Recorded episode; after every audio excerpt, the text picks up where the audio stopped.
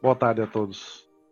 Hoje eu vou transmitir aos senhores a aula número 9 do projeto Pioneiros.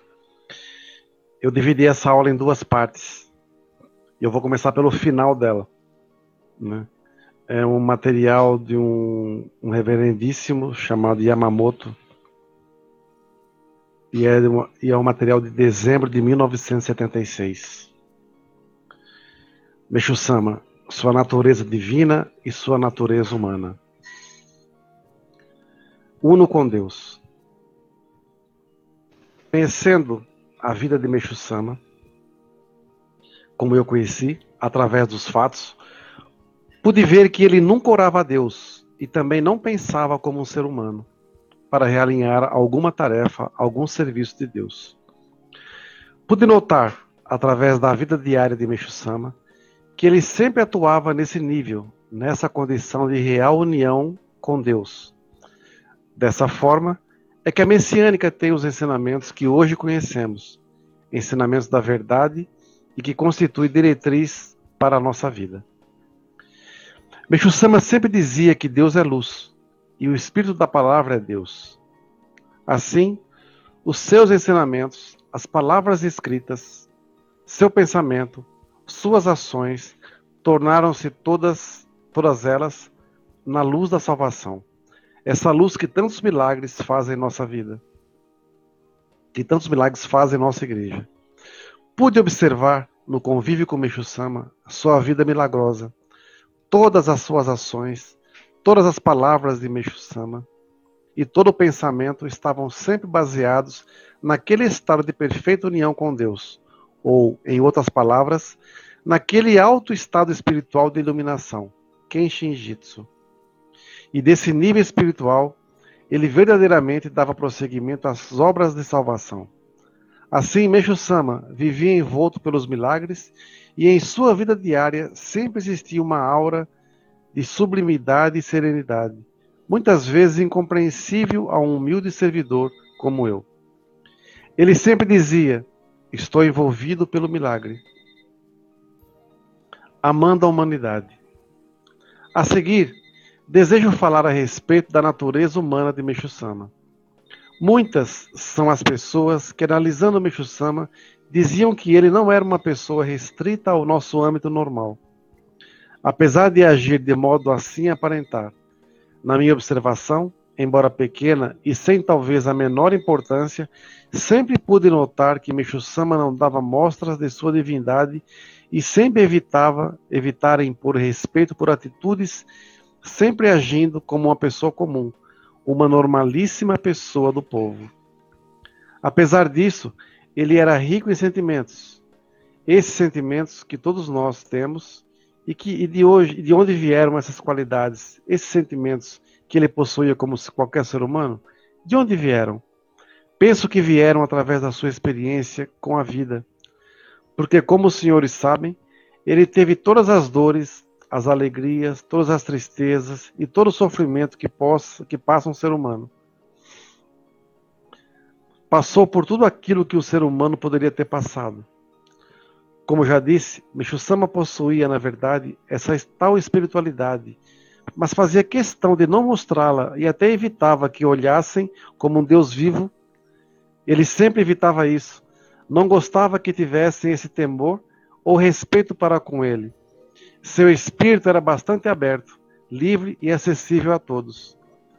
As pessoas que o admiravam não eram poucas, mas admiravam não tanto pelo aspecto da sua espiritualidade, pois ele as atraía pela sua simpatia, pela sua simplicidade, pelo seu amor e principalmente pelo calor humano que irradiava todos os que dele se acercavam, cativando-os.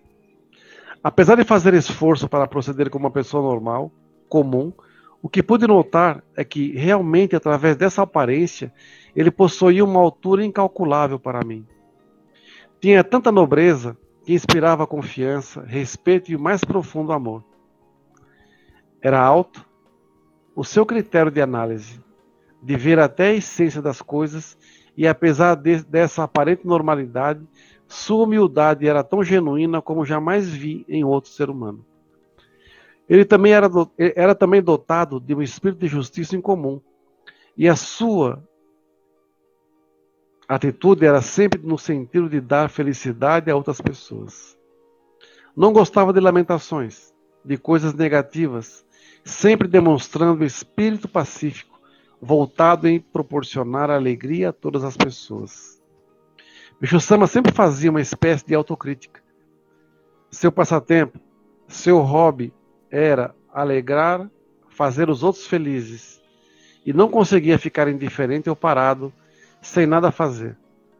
Ao ver ou ouvir que outras pessoas estavam sofrendo, quando via alguém sofrendo, tinha que fazer alguma coisa, mexer-se. Dizia: Quando vejo alguém sofrendo, parece que eu é que estou sofrendo. Igualmente, quando via uma pessoa feliz, ficava também todo feliz e dizia: Essa minha característica, essa maneira de ser, me foi concedida por Deus. Meixo Sama estava sempre atento, vendo se alguém sofria, se alguém estava triste.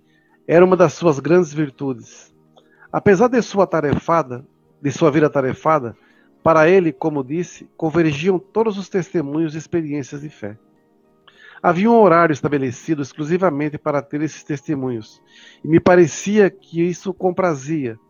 Esperava ansiosamente passar a vista nos testemunhos que lhe chegavam às mãos.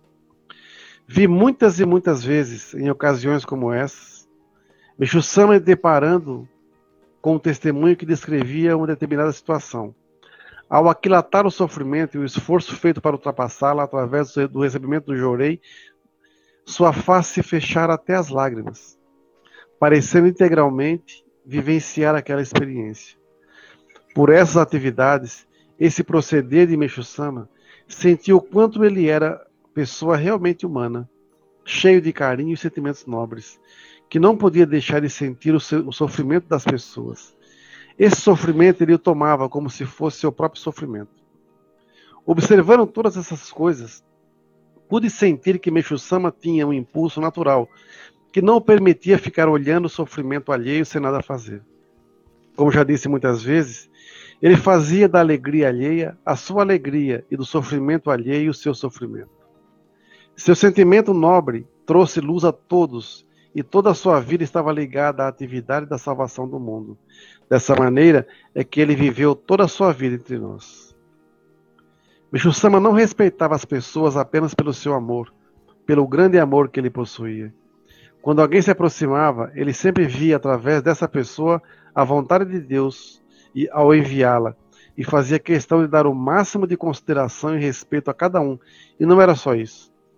Todas as pessoas, todos os membros que iam à igreja, ele observava atentamente, pensando: de que forma posso fazer essa pessoa feliz? De que forma posso satisfazer a essa pessoa e fazer com que, nesse estado de satisfação, ela retorne ao seu lar? Assim era a vida de Meixo Sama. Há um provérbio que diz: tempo é dinheiro, mas em tratando de Meixo Sama eu posso afirmar: tempo é salvação. A salvação se fazia através do seu amor da sua sinceridade no executar a vontade divina que o fazia levar, através desse amor, essa sinceridade, a luz que conduzia as pessoas ao caminho da salvação. Dedicou-se de corpo e alma à obra divina, e ao término de sua atividade física, aqui entre nós, Sama ascendeu em fevereiro de 55. Para que possamos elevar nossa fé, temos que tomar a figura de Meixo-sama como exemplo de fé, de conduta, de vida. Isso é realmente o que precisamos fazer de todo o coração, com toda a dedicação, porque conforme ele nos ensinou, é proporcionando felicidade ao próximo que verdadeiramente poderemos corresponder ao amor de Deus e também ao seu amor. Na participação na obra divina de fazer a felicidade do próximo está o caminho de elevação da fé. Esse é um relato do, de, um, de um reverendíssimo que dedicou com Meixo Sama. Né? E é interessante né, como a gente vê a postura dele. Como Meixo Sama era diferente. Né? A alegria que ele sentia, a emoção que ele sentia quando recebia os relatos de fé.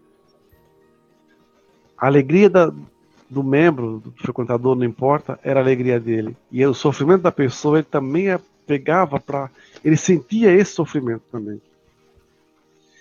Eu fiquei é interessante porque hoje de manhã estávamos atendendo uma pessoa e ele relatando, né, que o relato de graça que uma pessoa teve e ao relatar por um ministro que não é daqui, a pessoa nem atenção deu, nem como se fosse uma coisa comum. Mas ao falar do donativo, que era uma graça financeira, a pessoa não se, não se preocupou em saber se a pessoa estava bem, de saúde, nada. Só queria saber quanto ela iria oferecer. Então a gente vê que as pessoas, os valores na fé estão se perdendo. Estão se perdendo. Outro dia, pessoas estavam criticando o Papa, porque ele anda de, de carro de, é, de, forma simples, anda no Papa móvel, uma de coisa e tal. Mas ninguém critica, por exemplo, quem anda, alguns líderes religiosos que andam em jatos particulares, que ficam em hotéis cinco estrelas, né, para levar a palavra de Deus. Meixo Sama era muito simples. Nós, servidores de Meixo Sama, membros, ministros, reverendos, não importa de qual, qual linha religiosa que seja, temos que seguir o exemplo de Meixo Sama. Se nós vermos os, é, é, lermos os, os, relatos desses pioneiros, desses reverendos antigos, e também se ao lermos os relatos da, da Sandai Sama, filha de Meixo Sama, de Nandai Sama, vemos como Meixo Sama era. Se Meixo Sama era assim, por que nós também não somos? Por que não compartilhar as alegrias e tristezas como se fossem nossas? Tem muitos ministros reverendos com, com grandes, grandes sofrimentos. São filhos doentes, filhos em estado terminal. Isso é para se pensar. Porque hoje são com eles, amanhã pode ser com a gente. Quando, quando alguém te procura com sofrimento, ela quer uma palavra amiga, ela quer ser acolhida. E esse acolhimento tem que ser feito com muito amor. Porque lá na frente eu também posso vir a precisar desse mesmo acolhimento. Desse mesmo acolhimento. Eu me lembro, quando eu estava no Jorei Center, Parque São Lucas, eu nem ministro eu era ainda. Tinha uma senhora, Dona Maria José, nem sei se está viva. Ela morava numa casa simples, num, num quarto e cozinha. Ia na igreja todo dia, recebeu o Ricardo. Na época ela, ela não tinha o valor do donativo, eu disse para ela que ela ia receber o Ricardo, que o dinheiro donativo ia aparecer. E apareceu, porque ela ganhava um salário mínimo na época. Mas tem que pagar o aluguel, o aluguel dela, se manter. E um dia ela foi conversar comigo. Ela disse assim: Sabe, meu marido morreu há muitos anos. Ele era contador de uma grande empresa. E ele tinha um seguro de vida. E esse seguro está na justiça. Vai estar para sair a sentença. E eu perguntei, e ela falou assim: Eu gostaria muito de oferecer esse valor do seguro de vida como gratidão a Meixo E eu perguntei na época para ela assim: quanto, quanto é esse seguro, dona Maria José? Ela falou 300 mil reais. Era muito dinheiro. Isso em 98, se não me engano. Então eu falei para ela assim: não, não vamos fazer assim, dona Maria José. Ela era sozinha, ela não tinha filho, não tinha ninguém. Eu falei: nós vamos fazer igual a Meixo-san ensina. É, só recebendo esse seguro, vamos, vamos fazer assim. Primeira coisa, vamos comprar uma casa para a senhora? A senhora vive de aluguel. A senhora paga aluguel. Vamos primeiro comprar uma casa para a senhora. Depois, vamos abrir uma conta para a senhora, uma poupança, para a senhora poder ter um dinheirinho lá para render para a senhora, para a senhora ter numa emergência, ter um dinheirinho. E a terceira parte vamos oferecer assim, como gratidão. Porque eu nunca quero ser acusado de ter explorado a sua fé. Eu nunca quero ser acusado de ter usado do seu sentimento para explorar em nome da fé. E assim foi. Né? E assim foi. Eu fui massacrado pelos meus superiores na época. Né? Mas não por isso, porque eu contei uma outra história. E toda vez que tinha alguma reunião, vinham atrás de mim querendo saber quando que ia sair o dinheiro. Nunca saiu. Pelo menos enquanto eu estive lá. Se tem uma coisa que a gente nessa vida missionária aprende, é respeitar, é respeitar o exemplo de Meixo Sama. Meixo Sama não criou uma obra tão grandiosa quanto esta para ser uma obra mercantilista, para ser uma obra exploradora da boa fé dos membros. Tudo que foi construído foi por amor e dedicação. Se as pessoas querem fazer um donativo, elas vêm à igreja e fazem, e o fazem. Muitas pessoas fazem donativos, por exemplo, para cá, pela internet, mas todo o valor que entra, a gente coloca no altar, imprime e coloca no altar para receber oração, mesmo que seja anônimo. Mas Deus sabe quem fez. Então eu fico pensando assim: se nós queremos salvar a humanidade, será que a gente tem condição, se nós fôssemos fazer uma análise fria e calculista, se eu fosse um, um, uma pessoa em estado de sofrimento, eu procuraria a mim mesmo, se eu for, por exemplo, o Dorival, vai procurar o reverendo é, Dorival para ter uma orientação? O Dorival vai confiar na orientação do reverendo Dorival? Não é? Será que nós somos um espelho vivo de Meshama? Outro dia eu estava conversando com o Daniel White e ele falando, né, como você foi atacado, como você foi, como você foi isso, foi aquilo. Quando o Daniel vir aqui, eu vou fazer uma live com ele, e vou contar o que aconteceu. Porque assim, o Sama foi preso. Acusado de muita coisa. Muitos membros na época se afastaram, mas muitos membros ficaram do lado. Quando nós abrimos a arte de Jorei, poderia termos esse mesmo medo, né? Poxa, vão me acusar de tanta coisa, e agora, como é que vai ser? Mas a arte de Jorei não é do reverendo Dogival. A arte de Jorei é de Meixo Sama. Eu falei ontem aqui para uma pessoa, a nossa missão aqui é apenas uma: estruturar a igreja para a geração que virá. Talvez não sejamos nós as pessoas que vai que vai levar essa obra lá para frente, que vai ver a igreja grande. Talvez sejam outra geração. Mas uma coisa eu tenho certeza: enquanto eu for vivo, eu tenho que fazer o meu melhor olhando, cada vez que eu leio esse material de Meixo como ele sofreu. E aqui ele fala também sobre a essência de Meixo Sama. Eu também repito que anos atrás eu fiquei pesquisando durante quatro anos para tentar descobrir a essência de Meixo Sama. Que ele sofreu tanto, passou por tanta, tanta coisa e nunca saiu do seu do seu foco. E eu só fui descobrir isso aí ao ler uma outra orientação, um livro de um outro reverendo pioneiro também, onde fala que depois que ele parou, ele também buscava a essência de Meixo Sama, e quando ele parou de buscar a essência dele no mundo divino e começou a enxergá-lo como um ser humano, foi quando ele encontrou a essência de Meixo Sama. Porque o mundo divino para nós era inatingível. Então foi um momento grandioso onde me deu um clarão enorme e eu realmente só fui entender a divindade de Meixo Sama, a essência de Meixo Sama, quando eu comecei a olhá-lo como um Meixo Sama, como um homem. Aí sim eu entendi a divindade dele e descobri que a essência de Meixo Sama era o amor pleno. E esse amor pleno não envolve a parte carnal, é um amor de almas, é amor pelo ser humano. Né? E nessa busca toda, eu sempre queria saber assim, Meixo Sama, o que o senhor deseja de mim?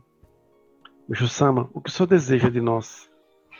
Sama, como é que eu posso ser útil para alguém? Né?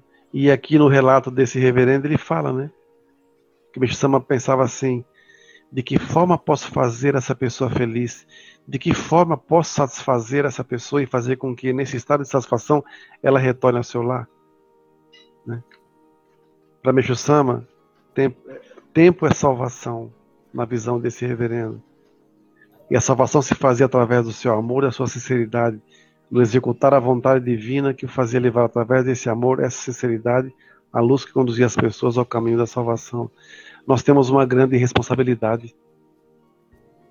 Imensa responsabilidade.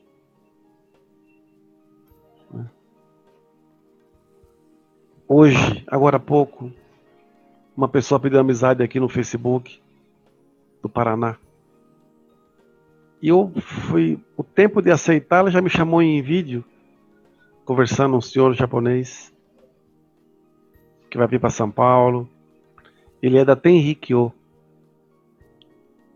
E ele disse que vai mudar para cá e gostaria muito de servir aqui na Arte Jorei quer fazer aula, quer conhecer mais e aprofundar.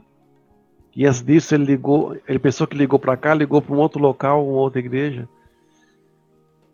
Palavras dele: fui muito mal atendido.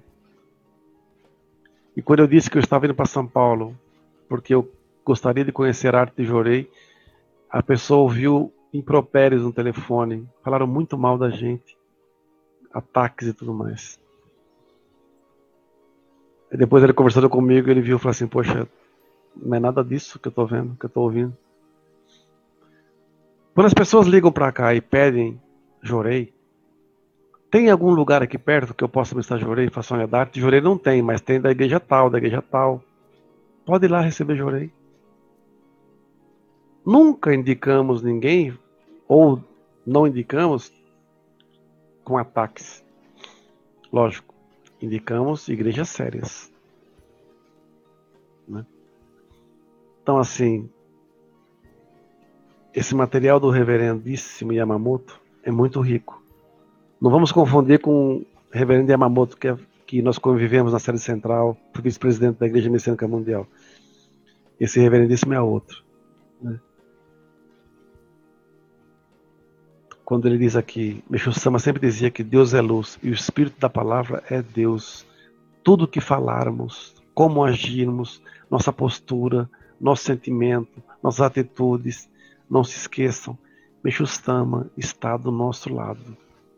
Se eu agir com mentira, com falsidade, com egocentrismo, com arrogância, com prepotência, usando o nome de Meixo Sama para ganhar favores, para tirar vantagem, já sabe que o caminho vai ser trevoso. Não se esqueçam que esse ano é um ano da, de grande colheita, né? de acerto de contas. Então temos que estar preparados para isso. Muito obrigado a todos. E uma ótima tarde, uma boa, uma ótima missão.